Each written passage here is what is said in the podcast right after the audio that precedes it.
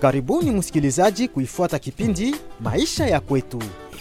Kipindi hiki kinakujia kupitia Radio Le Messager du Peuple kwa msaada wa shirika la kimataifa Internews. Katika kipindi hiki tunazidi kukuzungumzia kuhusu maisha ya wakaaji wa bonde la Ruzizi kisha kufungwa kwa makampuni za uzalishaji mazao ya kilimo katika eneo hilo la jimboni Kivu ya Kusini. Mtangazaji wenu kwa siku ya leo ni mimi Gayu Sishabilepa Kitemutemu.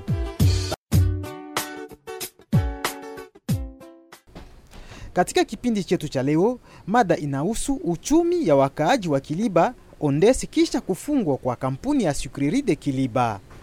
Msikilizaji wetu, ni tangu mwaka wa 1995 ndipo Sucrerie de Kiliba iliendesha kampeni yake ya mwisho ya kuzalisha sukari katika eneo hilo. Kisha kusitishwa kwa kazi, uchumi ya wakaaji wa eneo hilo ilionekana kuzorota. Watu wengi waliondoka katika eneo hilo na kwenda nafasi zingine. Waliobaki Pakiliba waliwajibika kuendesha kazi za kilimo, kazi ambazo hawakuzoea. Ijapokuwa jambo hilo, uchumi ya watumishi hao ilizidi kuzorota na maisha yao kuwa magumu. Tufahamu kwanza, watumishi wa Sucrerie de Kiliba waliishi namna gani kabla kampuni hiyo kufungwa milango yake? Bwana Mwijuka ni katibu wa ofisi kuu ya Sucrerie de Kiliba ayajulisha hapa. Kazi ilikuwa mzuri kwa sababu eh, kila mwezi watu walikuwa wanalipwa eh, mishahara yao, na wakati wanalipwa mishahara ilikuwa ina arose Uvira, Bukavu na provinsi zingine zilikuwa zinasantiri kama kuko pesa zilikuwa zinazunguka ndani ya watu eh, na tulikuwa tunaishi vizuri kabisa na le sukari ilikuwa inaenda mpaka ndani ya Kasai zote mbili na zilikuwa zinachuruziwa kule, nao vilevile vile walikuwa na santiri ya kwamba sikriri inatumika. Kitu kingine, kitu gani kilichosababisha kufungwa kwa kampuni hiyo ya sikriri de Kiliba? Bwana Mwijuka anazidi kuendelea kutoa maelezo hapa. Sucrerie ya Kiliba ilisimamisha kazi ya kutengeneza sukari tangu mwezi wa kumi na mbili mwaka wa elfu moja mia kenda makumi kenda na tano. Hapo nikisha kukumbwa na matatizo mengi e, madevise zilianza kukosekana munani mukese ya Sikreri na madevise zilipoanza kukosekana na kuona kama walikuwa na madeni mingi kuma eh, banke nationale banke internationale, wakaanza kuomba misaada kwa watu wenye pesa lokalma hapa karibu, na ni pale walianza kuomba pesa kwa kampuni moja inaitwa ya Kotecha.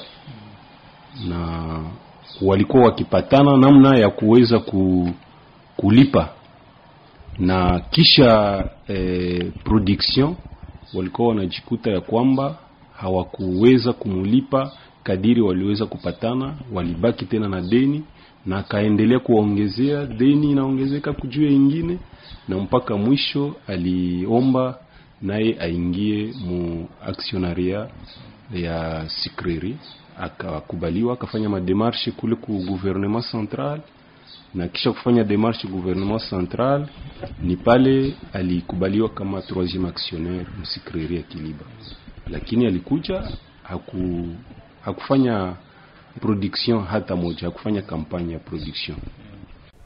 Kisha kufungwa kazi, watumishi wa eneo hilo la Kiliba walishurulika na kazi za kilimo ili wazidi kuishi, ila ijapokuwa hayo uchumi wao wazidi kuzorota, kama ajulisha hapa Bwana John Bashonga ambaye ni mwalimu katika shule limoja la kisekondari la eneo hilo. Depuis ya watu wapate na kazi kupata chakula ifo kwenda kuhangaika kulima pana pale cha uchumi ikaonekana inashuka sana eh. yaani mtu kwa kuweza kupata kitu kwa vile ya magaze nguo ilikuwa wanafaje nikisha miaka mm. donc unalima après une année unavuna ile muogo yako ndio ndo tutafuta hata kanguo tafuta kakiato na de mm. eh. na hayo hayakukuwa na madhara kungamjo ya afya ya watu watu waliteseka, wakaanza kuita hata jembe jembe, hii jembe wanaweza ipatia jina ya sida Mm. eh, juu watu waligonda sana kufuatana na kisa walikuwa wanazoea tena kitu kama hiyo mm. wakagonda mm. wakaipatia jina ya sida juu kwa kupata kweli kwa ni kutosha jasho Mm. eh, Yaani hata chakula ilikuwa nguvu. Chakula Mm. hiyo ilikuwa sa nguvu zaidi mm. juu kwa kupata ile chakula unaweka ni miaka ukishalipa kulima unangojea watu wakaishi tusombe tusombe aina ina mafuta Mm. eh. Yaani inaonekana hata jambo la malnutrition utapiamlo lionekana. Kwa- iliweza kuonekana makazi mwazi moya Eh. mwa hii plan haiko tukilipa tu mwa hii plan na kafikiria meme après la sucrerie wakafungula avreo hapa Kiliba Mm.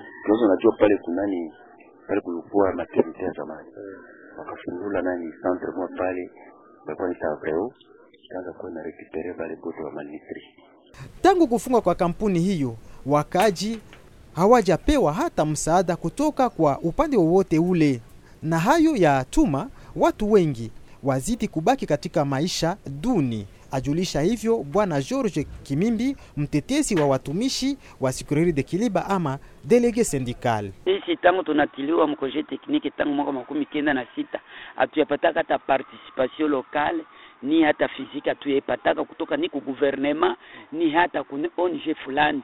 Hapa kwetu Kiliba hatuyapataka. Na mara kwa mara tunajiuliza eske sisi tuko mu Mkongo wala tuko Mkongo ingine fasi banapata ma ma lakini sisi hapana. Kwanza hapa kwanza tuliangukiwa na manyumba. Na kuangukiwa na manyumba hakuna kitu kenye balifanya. Uniambie kunyumba karibu elfu mbili na zenye zilibomoka zili, zilibomoka.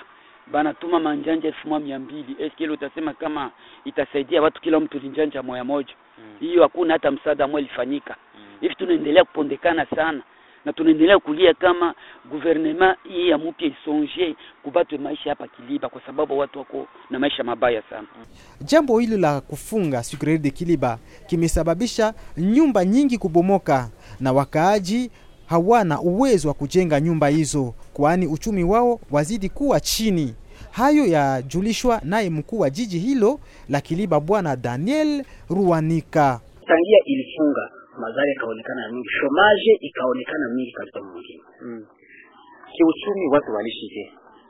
Ewa, kiuchumi watu walikuwa sawa. Imagine tu wakati wao watu wawili walikuwa wanapatana, wananunua ng'ombe moya, wanachinja, wanachia mnyumba, lakini tangia ili tangia ilifunga na shomazi kaonekana kabisa mwingine. Mm. Na watu wa, kwa kupata pesa, kwa kupata kuuza, kujinunulia kitu gani walifanya nini? Watu wa kwa kupata pesa walikuwa wanaanza kujidebulia huko na huko sasa, lakini haikuwezekana. Shomaji nayo inaonekana. Ona kwanza mwingine, mayani ishaingia kwa sababu nyumba nyingi zilibomoka, watu wengi walitoka mwai mwingine, watu waliokuwa ndani, na kwa leo ona, kwa leo ndio wanakuwa wachache sasa, kwa sababu wote walitoka, kwa sababu Sikirei ilifunga kazi yake, Mm. Nyumba zimebomoka, ilibomoka na nini? kwa sababu wale walikuwa wanaishi ndani walitoka, walihamia pasi nyingine, walikuwa wanaishi hapa juu ya ile kazi ya Sikirei. Mm. Hakuna ingine janga kama vile mafuriko, inundation ilikuwa je? mwaka jana inundation zilikuwa na nyumba nyingi zilibomoka, karibu tua kali ya manyumba zote za hapa Sikeli zilibomoka. Mm. Na ikati mafuriko ilikuwa yalikuwa juu mfereji haikuwa entreteni wala ni je? haikukuwa mfereji hii mtoni ya Kiluba hiyo peke ilipasula njia ikaingia mu- manyumba na nyumba nyingi zikabomoka. Umaskini ulioletwa na kufungwa kwa Sucrerie de Kiliba ilisababisha matatizo mengi katika mafamilia, hata watoto kufikiria kukosa nguo na ukosefu wa chakula uliochangia kwa utapiamlo. Hayo yajulishwa hapa naye Bibi Neema Mibinda ambaye ni farm leader wa Kiliba Ondes. vraiment mafamilia za mingi kwa leo hii mafamilia batoto bana hata mili kuvala watoto mavazi sijuu aye maanake vrema hata responsabilite bazazi wanakosa wanakuwa ba irresponsable juu ya hali ya ya milie yetu ya kilipo Heshima hata kwa wazazi ilipunguka. Vraiment ulikuwa kutana na mtoto anaambia mama yake utani- utaniambia nini? umtena mwana utuzi yake viatu au utuzi yake mavazi au tukulisha yake mzuri. Inatumana watoto wanaenda ovyo ovyo na heshima inapunguka kwa wazazi wao. mm. Malisho iko je? Malisho iko chini sana Eh. chini sana, watoto walikuwa kula mara pili mara tatu, lakini hivi limona saa moja ya magharibi anapiga tu sombe ya yenye haina hata mafuta haina hata nini, chumvi tu na wanalalia. Malnutrition iko na watoto wa ile mta- mtapia mwilo, ndio wanasema Kiswahili, ilio iko hapa kwetu huko naangalia mtoto anavimba migulu anavimba sura anavimba tumbu ndio kosa nani chakula Banibi Benga ni moja miongoni ya watetezi wa haki za binadamu, pia mwanamembo wa shirika la kiraia anayetueleza hapa kuhusu maisha kiuchumi ya watu wa Kiliba iko je kwa siku ya leo, kwa mtazamo wake. hali ya maisha kiuchumi kwa, kwa watu wa Secret de Kiliba kweli ni imeshuka sana. Unajua kwamba wakati Secret de Kiliba ilikuwa inaendesha kazi zake vizuri, na wakati wale watumishi wanapata pesa, hiyo pesa ilikuwa pia inafanya mzunguko na inasaidia kwa maisha wale watu wa, wa Kiliba. Akini sasa hivi ukiangalia, ukienda Kiliba utaenda kuona mzunguko wa pesa hakuna kabisa hakuna na hiyo inafanya kwamba eh, hali ya, ya umaskini uongezeke.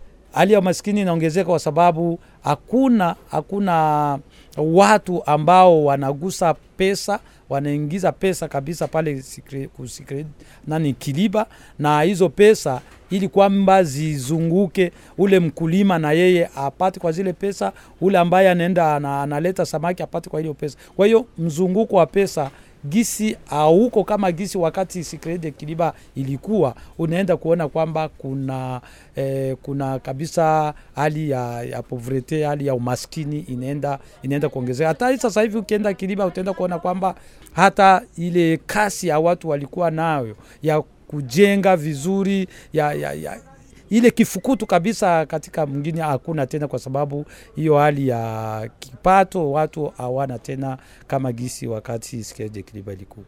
Ili hali ya umaskini inagusa hata pia vijiji vya kandokano namna gani?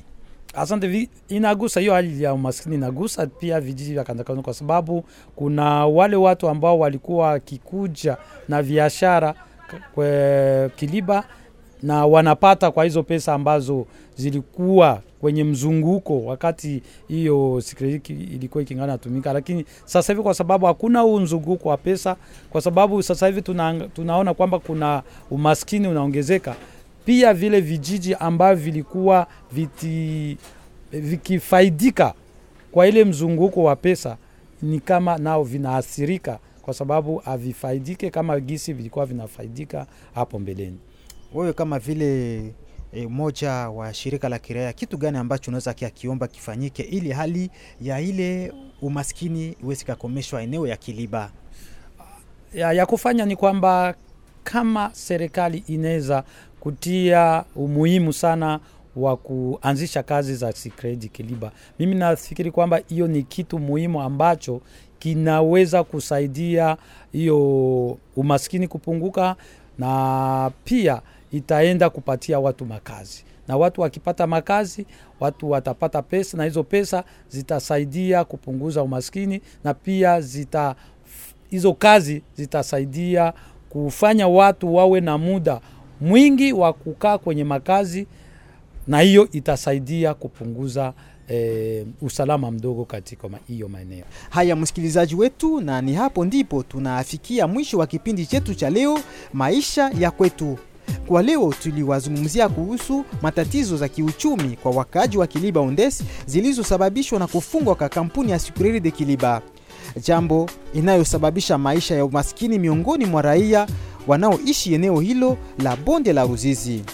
Mtangazaji wa kipindi hiki ilikuwa ni mimi Gayusi Shabile Pakitemutemu kupitia Radio Le Messager du Peuple kwa msaada wa shirika la kimataifa Internews. Kwa herini.